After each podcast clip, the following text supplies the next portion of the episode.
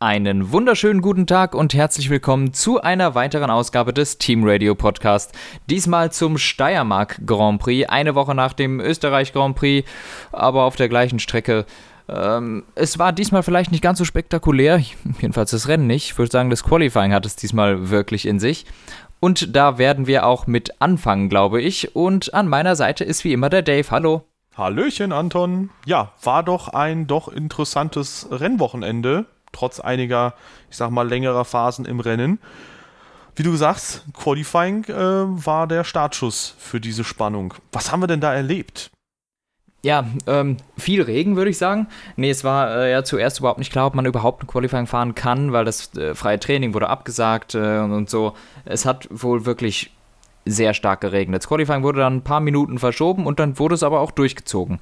Ähm, sprich, der Rettungshelikopter konnte starten, die Autos blieben alle ziemlich gut auf der Strecke, muss ich sagen. Also für gewöhnlich in einem Regenqualifying sieht man deutlich mehr Fehler und das lief ziemlich gut alles, meines Erachtens. Ähm, und ja, es war sehr unterhaltsam, meines Erachtens. Und boah, ich kann überhaupt nicht alles wieder rekapitulieren, jedenfalls nicht, was in Q1 passiert ist. Ich weiß nur, dass ich extrem enttäuscht gewesen bin von Sergio Perez, der glaube ich in Q1 rausgeflogen bin, äh, ist, wo ich gedacht habe, wie kann das denn sein? Der ist in Q1 rausgeflogen bin. Ja, jetzt hast du gedroppt, dass du Sergio Perez bist. Scheiße, Tarnung. Ja. ähm, okay. Ja. Nee, auf jeden Fall war ich davon sehr überrascht. Ähm, und habe auch von Lance Stroll im anderen Racing Point eine deutlich bessere Leistung erwartet, weil der ja für gewöhnlich äh, in Regenqualifyings in den letzten paar Malen wirklich sehr gut abgeliefert hat, muss man sagen. Ja, in Q1 zudem auch noch äh, Romain Grosjean mit Problemen. Das ist bei Haas nichts Neues. Giovinazzi hat einen Fehler gemacht, hat sich da den Heckflügel, ja, ich sag mal, gestutzt. Und ansonsten ähm, mit einer sensationell guten Leistung, wenn wir da zu Q2 schon rübergehen mit Stroll auch, äh, sensationell gute Leistung finde ich von George Russell weil ja. der auch nur 8000 hinter Leclerc war und ich glaube auch Vettel war da in Q2 nur wenige Tausendstel von Leclerc entfernt. Ja. Und was der aus dem Williams da rausgeholt hat, das war auf jeden Fall phänomenal und äh, ja, das wäre einfach fantastisch gewesen, Williams mal wieder in Q3 zu erleben. Äh, ja, so ist er dann aber auf Platz 12 und ich glaube, die waren trotzdem sehr, sehr zufrieden mit dem Qualifying-Ergebnis. Ja, und äh, dieses Mal äh, Leclerc derjenige der Ferrari, der in Q3, äh, der nicht in Q3 weitergekommen ist, sondern Sebastian Vettel. Ja, ähm, haben mich beide nicht besonders überzeugt im Qualifying. Gerade im Regen wäre jetzt die Chance gewesen für Ferrari mal ein bisschen weiter nach vorne zu kommen. Äh, aber ich glaube, beide keine Glanzleistungen da gebracht. Leclerc war auch noch langsamer, hat sich dann völlig verduselt, hat dann irgendwann gemeint, ja, er will noch eine Runde fahren auf den Reifen, hat dann völlig den Zug verpasst, sich neue Reifen zu holen. Dann hat es angefangen zu regnen. Also äh, da muss man dann sagen, hat Vettel einen kühleren Kopf einfach bewahrt und auch gewusst, was muss ich machen, wann brauche ich neue Reifen. Das hat Leclerc nicht gut gemacht und da äh, begann dann auch schon das schlechte Wochenende im Grunde, wo ich dachte, eigentlich jetzt gerade im Regen ist die Chance äh, für Ferrari, besonders für Leclerc, da das Auto ein bisschen weiter nach vorne zu stellen. Hat er in den Sand gesetzt, da habe ich schon gedacht, geht gut los. Dann hat er noch eine Strafe kassiert, weil er Quert äh, behindert hat auf seiner Runde. Ging also noch besser weiter. Und äh, den Rest kennen wir ja schon, kommen wir auch gleich nochmal kurz drauf zu sprechen, bestimmt. Ja, äh, schade auch, weil man eigentlich nach dem Hockenheim-Rennen letztes Jahr gedacht hat, zumindest was die Pace angeht, ist Leclerc im Regen extrem stark. Der hatte ja gut mithalten können dort. Und äh, ja. ja. trotzdem kein gelungenes Wochenende. Ähm, gehen wir aber zu, ja, ich sag mal, positiveren Beispielen weiter. Ich fand Pierre Gasly extrem stark im Qualifying. Der war mhm. richtig, richtig gut unterwegs. Äh, zudem tatsächlich auch beide Renault mal äh, Lob ausgesprochen. Äh, Ricardo mit relativ wenig Trainingszeit, aber trotzdem gut reingekommen. Schneller war allerdings Esteban Ocon, auch der immer wieder mit guten Regenqualifyings. Ich glaube 2017 in Monza war der auch in den ersten zwei ja. Startreihen. Genau, ich glaube, da war es Hamilton, Stroll, Ocon. Ja, genau. Und, Und glaub, Ocon hat 2018 in Spa nochmal einen, noch einen draufgesetzt oder sowas, ne? Das kann sein, das, da erinnere da, ich mich jetzt nicht so auch genau von dran. drei oder so gestartet. Ich, rede du mal, ich google's in der Ja, Zeit. 2017 war auf jeden Fall aber noch ein Red Bull irgendwo dazwischen, deswegen war ich mir jetzt nicht sicher, ob das ein Platz 3 oder Platz 4 war. Der wurde aber, glaube ich, strafversetzt wegen Motoren. Die Red Bulls hatten, glaube ich, beide eine Strafe und waren deshalb auf den letzten beiden Plätzen. Da, daher kam es, glaube ich, dazu, dass die so weit vorne starteten. Genau. Ähm, ansonsten beide McLaren auch gut, wo man auch sagen muss, McLaren hat anscheinend auch ein extrem gutes Auto. Lando Norris ging es halt gesundheitlich nicht 100% gut, deswegen äh, im entscheidenden Moment hat er auch Carlos Sainz besser abgeliefert. Trotzdem von beiden sehr stark. Wer aber halt einfach komplett den Vogel abgeschossen hat, war einmal mehr im Regen Lewis Hamilton, weil gut, Verstappen wird ja immer wieder wegen seiner 2016er Brasilienfahrt unter anderem als krasser Regenfahrer gelobt, aber ähm, Lewis Hamilton ist halt einfach eine Klasse für sich im Regen. Und um Ja. das nochmal zu verdeutlichen, der Abstand von Platz 1 zu Platz 2 im Qualifying ist größer als der Abstand von Platz 2 zu Platz 10 im Qualifying. Und das ist Ja. heftig. Ja, und wenn mir jetzt die Leute kommen, das liegt am Auto, dann frage ich mich, wie es zwei Leute geschafft haben, schneller zu sein als Valtteri Bottas, Aber der ist doch der schlecht. jetzt auch Anton. kein Nasenbohrer. Ich wollte gerade sagen, dass der kein Nasenbohrer ist. Du musst mich auch ausreden lassen. Aber der ist doch in Spielberg nicht gut, Anton. Ah, stimmt. Deshalb hat er da ja auch nur die letzten Jahre meistens Hamilton geschlagen. also ich glaube auch Bottas ist äh, ein ordentlicher Regenfahrer und ähm, gut, an, an Lewis Hamilton ist im Regen kein Weg dran vorbei. Da haben wir letztes Jahr eine Ausnahme gehabt und zwar mit Hockenheim.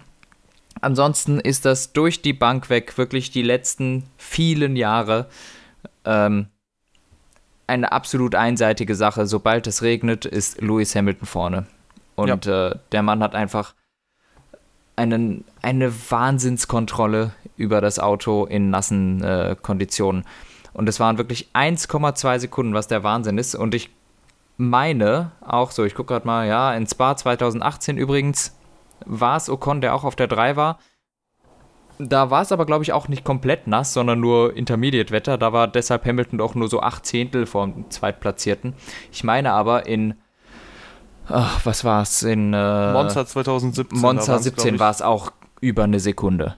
Ja, ich glaube, da waren es sogar 1,4 oder 1,7. Ich glaube, Also Das war das- absolut krank. das war das drittgrößte, der drittgrößte Abstand im Qualifying, den Hamilton je zu Platz 2 hatte.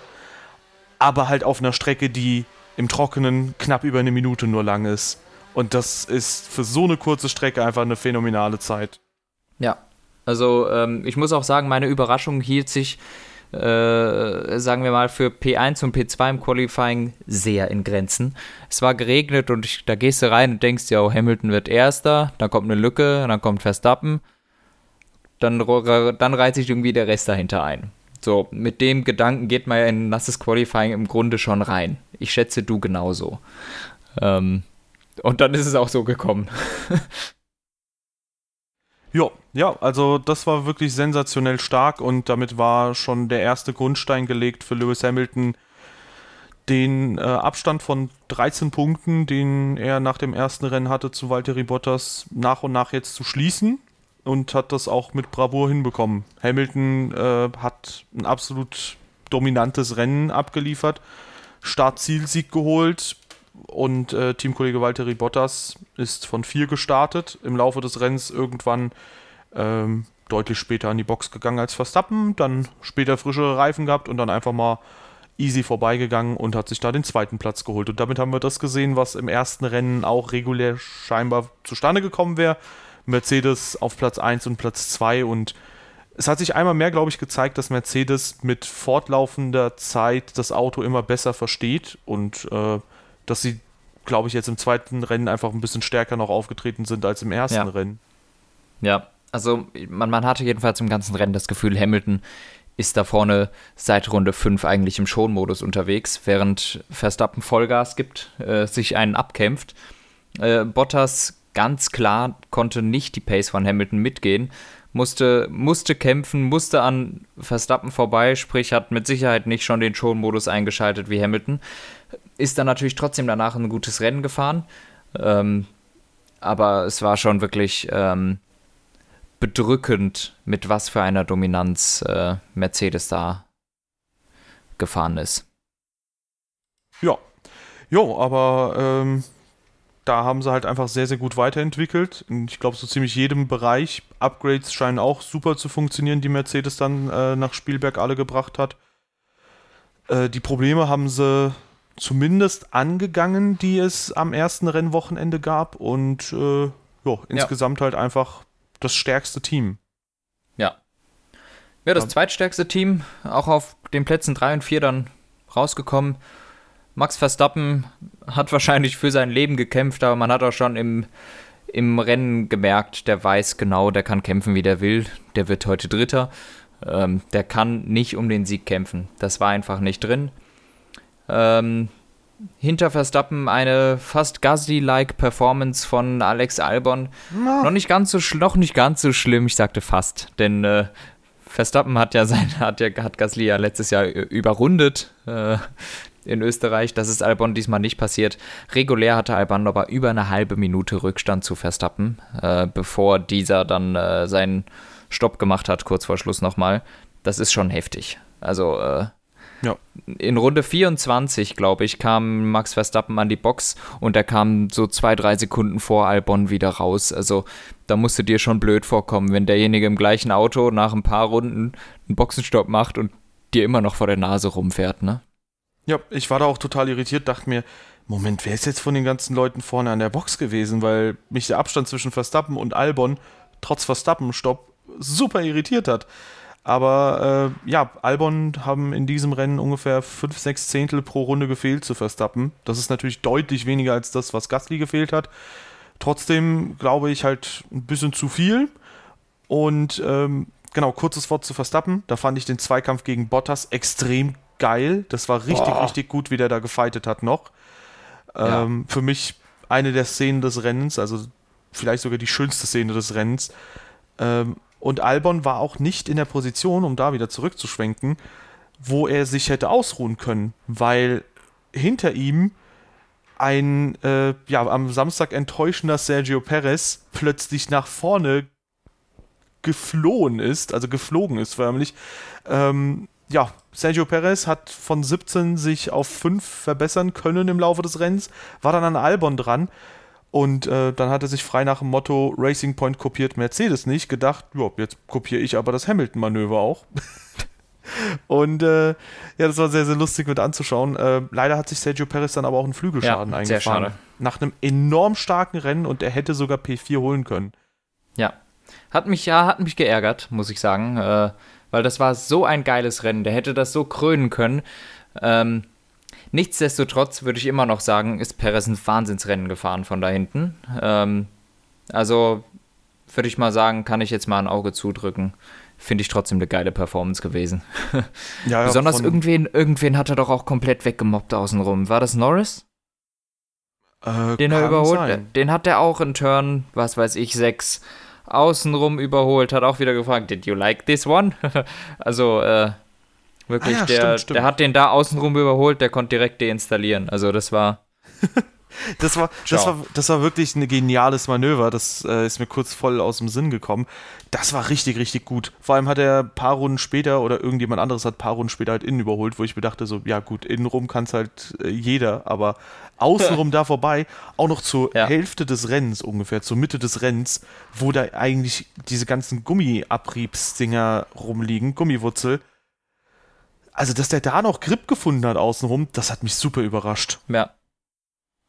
Ja, auch, auch Verstappen, hat, hattest du ja auch schon angesprochen, gegen Bottas, der dann plötzlich außenrum wieder zurückgekommen ist. Ich glaube, da hat der, der Bottas auch nicht mit gerechnet, dass der plötzlich wieder auftaucht da.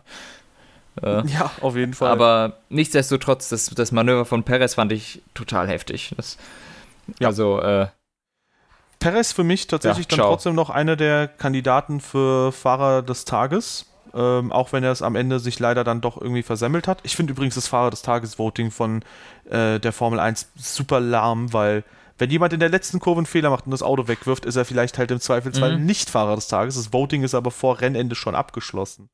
Ja, und außerdem ist es komplett useless. Das bringt dir doch überhaupt nichts. Also hast du da, hast du da schon mal mitgemacht?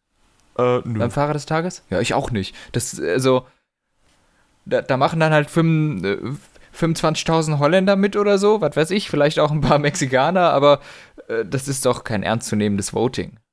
Ja, und am Ende wird es dann doch Albon. Äh, wie beim ersten Rennen. nee, aber ähm, Sergio Perez trotzdem astreine Leistung und ähm, am Ende mit einem krassen Fotofinish hat Jawohl. trotz Startplatz 17 seinen Teamkollegen besiegt und trotz dieses Fehlers. Ähm, und auch, äh, ja, Ricardo mit dem, äh, mittendrin im Fotofinish gewesen. Wer aber profitiert hat von diesem Fehler von Perez, war der Mann auf Platz 5 dann, äh, weil Perez ist dann auf 6 abgerutscht, Lando Norris. Und der hatte ein unscheinbar, also der hatte ein gutes Qualifying, in Q3 dann ein bisschen unscheinbar gewesen, hat glaube ich auch eine Dreiplatzstrafe bekommen für, mhm. was genau nochmal? Boah, war da nicht irgendwas äh, im Training? Failed too slow under yellow flex oder sowas bestimmt. Ja, und äh, ich glaube. Dann auf Platz 9 ins Rennen gegangen und äh, die Zeichen waren eigentlich darauf gesetzt, dass Sainz das Ding dann für sich entscheidet. Der hatte dann zum einen aber einen schwachen Stop. Zum anderen muss man aber auch sagen, an beiden Wochenenden war Norris, finde ich, der stärkere der beiden McLaren. Ja. Und äh, ja, hat sich dann auch mit entsprechend viel Einsatz auch jetzt den fünften Platz sogar gesichert bei diesem Rennen und ist jetzt, glaube ich, sogar WM-Dritter, oder? Genau, war er ja schon davor, ne? Ja, also immer noch also, WM-Dritter, das ist halt ja. krass. Äh, ich, ich dachte nur, du, du sagtest so, als sei er jetzt plötzlich WM-Dritter, aber es war ja schon im Rennen davor. Ähm, ja, noch eine Sache, die, also ja, stimme ich zu, Norris wieder richtig gut. Komischerweise eigentlich erst in den letzten drei Runden nach vorne gekommen. Der war davor, glaube ich, Achter. äh, sprich, da hätten wir gar nicht so darüber geredet, wenn das Ganze nicht passiert wäre. Ist es aber. somit plötzlich ist er Fünfter. Ähm, eine Sache, die mir dazu noch einfällt, wo du Sainz auch angesprochen hast. Ähm, McLaren echt keine guten Stops. Sowohl im ersten als ja. auch im zweiten Rennen. Ähm, und zwar bei beiden Fahrern. Und die haben eine Sache besser gemacht als Renault zum Beispiel. Und zwar gemerkt, welcher Fahrer der schnellere ist und in einer aussichtsreicheren Position ist und den mal vorbeigepfiffen. Genau. Ähm, da hat Renault aber auch ein bisschen geschlafen. Weil ähm, schön und gut, natürlich als Esteban Ocon, ich würde kämpfen, wenn mir keiner sagt, lass den, lass den ziehen, der ist schneller. Na, natürlich, ich meine, der ist neu, der muss sich beweisen. Aber es war zu dem Zeitpunkt glasklar, dass die Mediums schon, dass die Mediums jetzt besser sind als die Softs und dass eigentlich Ocon jetzt auf den langsameren Reifen den schnelleren Ricardo aufhält. Ja. Und dass, dass die die dann so lange haben fighten lassen, da war der Zug dann ja schon quasi abgefahren. Also ähm, da hätte man äh, an Renaults Stelle eingreifen müssen, so wie man es bei McLaren ziemlich sofort gemacht hat. Und Sainz ist auch sofort zur Seite gefahren. Das ist einfach besseres Teamwork gewesen und bessere Arbeit bei McLaren als bei Renault in dem Fall. Genau. Mich hat das aber auch ein bisschen irritiert, weil im ersten Rennen hat man ja auch äh, eine Stelle gehabt, wo Sainz dann schneller zu sein schien. Und da hat man sich halt dagegen ausgesprochen. Das Stimmt. war so nach dem letzten Restart, glaube ich. Und ähm, da hätte man, glaube ich, auch durchaus vielleicht sogar beide Autos an Hamilton vorbeikriegen können, wenn Sainz halt wirklich schneller gewesen wäre. Aber ähm, ja, da hat es mich halt trotzdem irritiert, dass McLaren jetzt dann doch eingreift, weil ich dachte, okay, vielleicht hätten sie dann auch schon im ersten Rennen eingegriffen. Insgesamt mhm. aber in dem Fall auf jeden Fall die richtige Entscheidung gewesen. Äh, Renault stand sich einfach nur selbst im Weg. Und äh, ja, Trotz ja. allem, ähm, du hast gesagt, über Lando Norris hätten wir eventuell nicht so gesprochen, wenn das in den letzten Runden nicht so zustande gekommen wäre. Er wäre ja trotzdem auf Platz 6 nach vorne gekommen, selbst ohne das, äh, ohne den Perez-Flügelschaden, weil er Ricardo und Stroll ja so oder so bekommen hat. Ja, stimmt. Und okay. das war schon eine sehr starke Leistung. Wir hätten dann nochmal ein bisschen Perez stärker gelobt. Wahrscheinlich wäre er dann einfach, ja, straight Driver of the Day gewesen. Aber ja, so ich muss sagen, wenn man das Wochenende hinzuzieht, ist es eh für mich Lewis Hamilton. Weil der hat auch Social Distancing ja. äh, auf ein komplett neues Niveau getrieben mit seinen 1,2 Sekunden im Qualifying. Mhm. Na, boah, wer war das? Irgendwer, ich weiß nicht, im ersten, äh, da, da habe ich auch, ich habe mich schief gelacht. Ich glaube, es war das äh, noch im ersten Rennwochenende. Es war ein Interview Kai Ebel, Sebastian Vettel. Ähm, in, mit sicherem Abstand zur Spitze oder sowas hat er es dann im, im Interview gesagt zu Sebastian Vettel, als er im Qualifying Elfter geworden ist. Da habe ich auch gedacht, Bruder, der Typ hat lässt jetzt aber auch noch mal in seinen letzten sechs Monaten Formel 1 noch mal alles raus, was er hat, ne? Ja. Also jetzt, jetzt müssen die Sprüche noch mal, noch mal runter. Also äh, hab, fand ich sehr witzig. Ähm, ja, aber ansonsten klar, Hamilton Achso, nee, es ging hauptsächlich um deinen, um deinen Spruch, nicht um es nochmal hervorzuheben, aber ja. Ja, Hamilton, äh, Social Distancing, äh, Ja. Next Level. Genau, ansonsten Lance Stroll, muss ich sagen, fand ich auch gut. Ähm, Ja, ist okay. er ist nicht Sergio Perez, aber er war gut. Der ist auch, ich weiß nicht, wo der gestartet ist, 12, 13, 14, da so die Gegend, ne? Also der, der war nicht deutlich vor äh, Perez, ist auch ein gutes Rennen gefahren. Äh, Ricardo gutes Rennen gefahren, hat mir gefallen. Sainz eigentlich auch gutes Rennen gefahren, nur in den, im letzten Stint hat die Pace gefehlt, muss man leider sagen. Äh, Danny Quert, ehrlich gesagt, ist mir nicht aufgefallen im Rennen. Moment. Ja, äh, ja, gut, okay, ist nicht aufgefallen. Ähm, aber wer mir ein bisschen aufgefallen ist, eher bei Renault, nochmal ganz kurz. Ricardo zwar auch mit einem starken Rennen, aber auch Ocon dieses Mal Ja. ziemlich ordentlich unterwegs gewesen und deutlich besser als zum ersten Rennwochenende, würde ich sagen. Leider dann aber mit einem technischen Defekt ausgeschieden.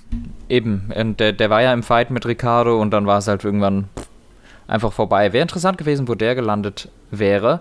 Vielleicht nämlich sogar auch vor Ricardo, denn es hat sich ja gezeigt, dass der Renault auf den weicheren Reifen überhaupt nicht besser war als auf den Mediums. Ähm, ja.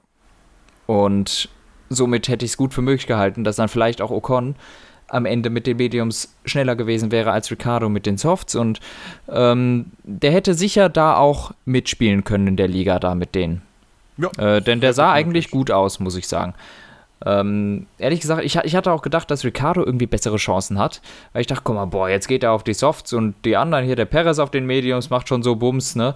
Und wenn jetzt Ricardo auf den Softs kommt und plötzlich ist das wie, wie so ein eingeschlafener Fuß, fährt, fährt überhaupt nicht mit der Pace mit den Force India. Ähm, und auch Point. mit der, sorry, und auch mit der Pace der, der, der McLaren konnte er nur schwer mitgehen. Das hat mich sehr gewundert, dass der Renault auf den Softs gar nicht gut funktioniert hat. Ja, war auch krass, wie schnell Perez an, äh, Len, äh, nicht Lance Stroll, sondern an Danny Ricciardo vorbeikam. Ja. Das waren ja, also der war ja einmal im DRS-Fenster, war vorbei und dann war auch gut. Ja. Ja, Das war wirklich stark. ansonsten, ansonsten kommen wir außerhalb der Punkteränge mal auf die Fahrer zu sprechen. Das sind halt jetzt die Alfa Romeo und die Haas, Raikönnen von Magnussen, Grosjean und Giovinazzi. Die haben halt so ein bisschen drauf gehofft, dass da irgendjemand noch ausscheidet Ja. vorne und ähm, dass zumindest einer der Ferrari-Motoren einen Punkt holt, was dieses Wochenende dann nicht der Fall war. Äh, Pierre Gasly hatte dann entsprechend äh, einmal die harten Reifen aufgezogen und die schienen ja überhaupt nicht zu funktionieren am, äh, funktionieren am Alpha Tauri.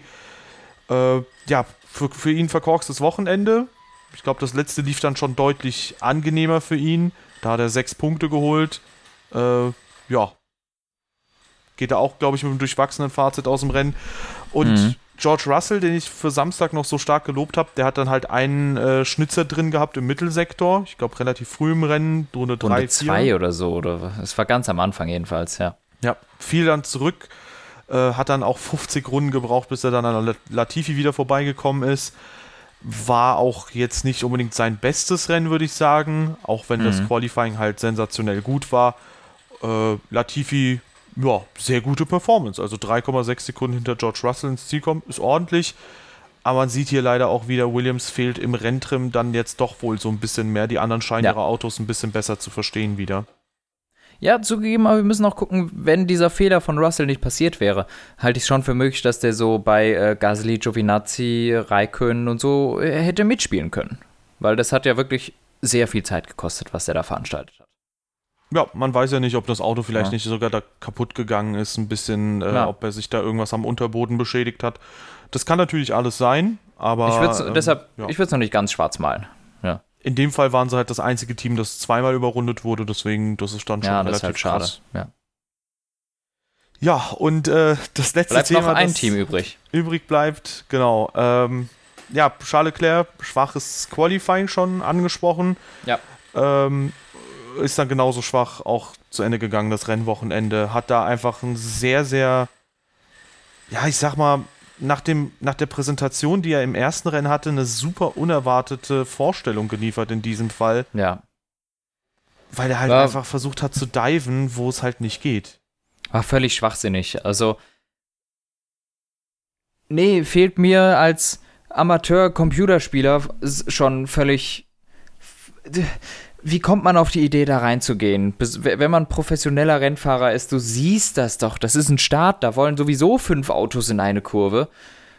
Und dann gehst du da nicht rein, erst recht nicht, wenn es dein Teamkollege ist. Ähm, also wirklich völlig schwachsinnig, überhaupt nicht überlegt. Ähm, kann ich gar nicht verstehen, weil passt überhaupt nicht zu ihm und wie wir ihn äh, die letzten Rennen eigentlich gesehen haben immer. Ja, beziehungsweise hätte ich nach dem ersten Rennen halt gedacht, dieser Saison, dass er das Verhalten halt. Also er hat ja schon durchaus Rennen gehabt, wo er ein bisschen aggressiver aufgetreten ja. ist. Man hätte eigentlich gedacht, okay, der hat das Verhalten halt abgelegt und wird halt 2020 erwachsener auftreten, äh, was so Aber die Rennintelligenz ist. Genau, das war nix. War halt jetzt ein sehr, sehr dummer Fehler. Aber ja. letztendlich muss man halt auch sagen, äh, da muss man auch irgendwo die Kirche im Dorf lassen, weil ich da jetzt schon sehr, sehr große Anfeindungen gegen ihn gelesen habe. Es passiert halt mal und das muss man halt auf lange Frist abstellen. War blöd, vor allem, dass es der Teamkollege in diesem Fall war. Auch wenn ich sagen muss, wenn es jetzt Burnout Paradise gewesen wäre, das wäre ein richtig schöner Takedown geworden. Also vor allem so in der Luft abgecheckt. Aber ähm, so war das natürlich eine absolute Katastrophe und da geht Ferrari komplett ohne Punkte aus dem Rennwochenende. Ja. Ja, ja. also das war immerhin wirklich dumm. Immerhin hat er sich einsichtig gezeigt und hat gesagt, dass es halt zu 100% sein Fehler war und hat halt nicht gesagt, ja, das Auto hat sich halt scheiße angefühlt. Ja, eben, was, wie, wie ich mir denke, Leclerc hat gesagt, es war mein Fehler, ich lerne daraus und er hat nicht gesagt, ich bin froh, dass ich nicht noch fünf andere Autos abgeschossen habe. ähm, aber ansonsten trotzdem, ich fand, ich, ich finde, das ist Nee, du kannst nicht deinen Teamkollegen so abräumen in Runde 1. Das ist echt dumm. Auch für einen 21-Jährigen oder so. Das ist nicht schlau. Räum nicht deinen Teamkollegen ab. Nimm einen anderen, aber nicht den Teamkollegen. Und deshalb schade für Sebastian Vettel. Ja, ähm, auf jeden Fall. Weil äh, der steht von uns auch immer mal wieder in der Kritik. Nicht nur von uns, allgemein steht er immer wieder in der Kritik.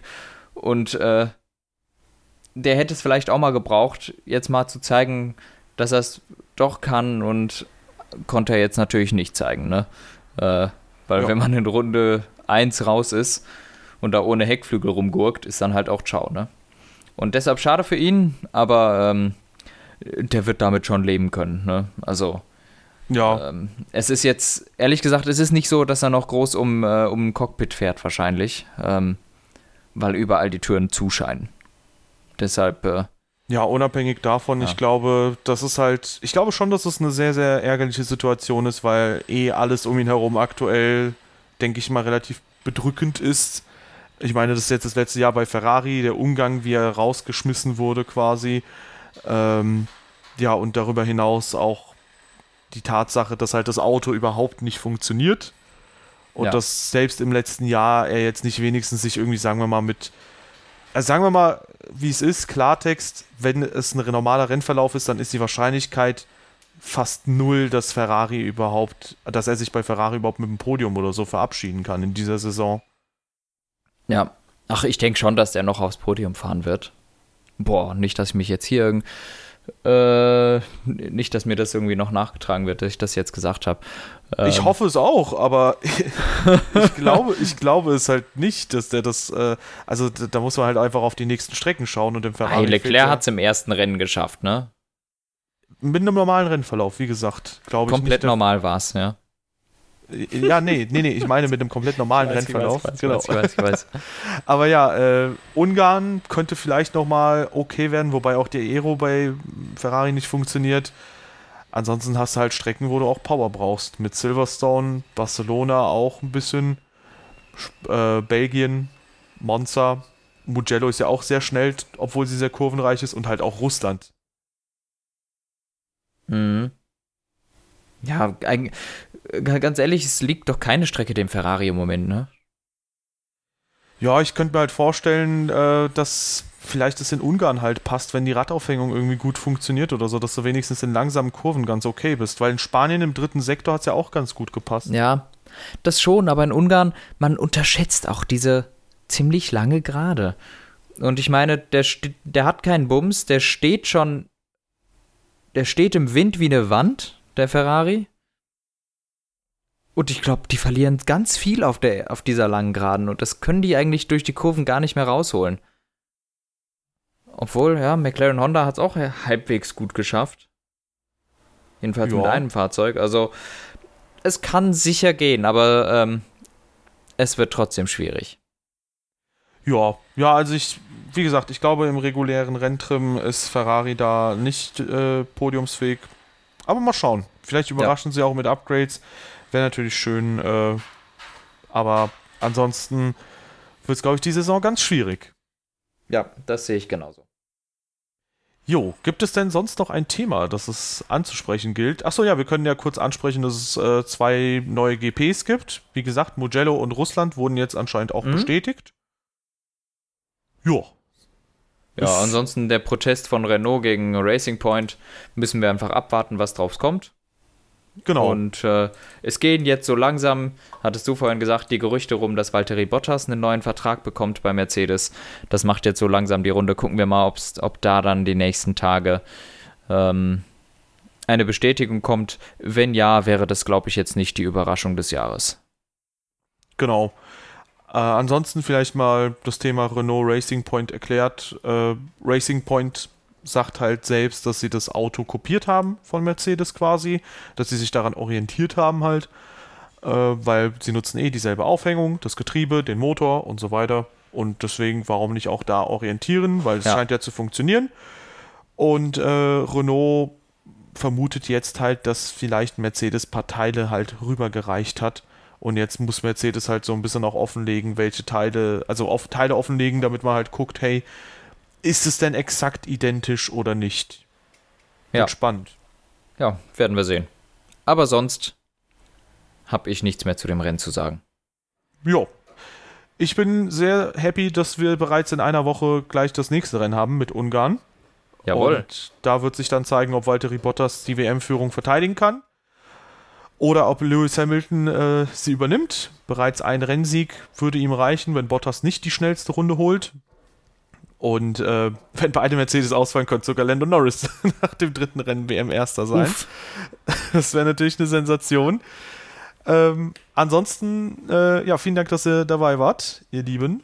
Äh, wenn es euch gefallen hat, gerne Bewertung dalassen auf der Plattform eurer Wahl. Ansonsten gerne auch mal schauen, wenn das nicht eure bevorzugte Plattform war, auf der ihr uns jetzt gerade gehört habt, dann checkt uns auf Spotify, auf iTunes oder sonst wo aus. Wir sind eigentlich so ziemlich überall vertreten und ansonsten, äh, ja, gerne auch die Social Media Kanäle auschecken. Alles in der Videobeschreibung oder alles in der Beschreibung, der Podcast-Beschreibung verlinkt. Und äh, bis zum nächsten Mal dann in Ungarn. Tschüss!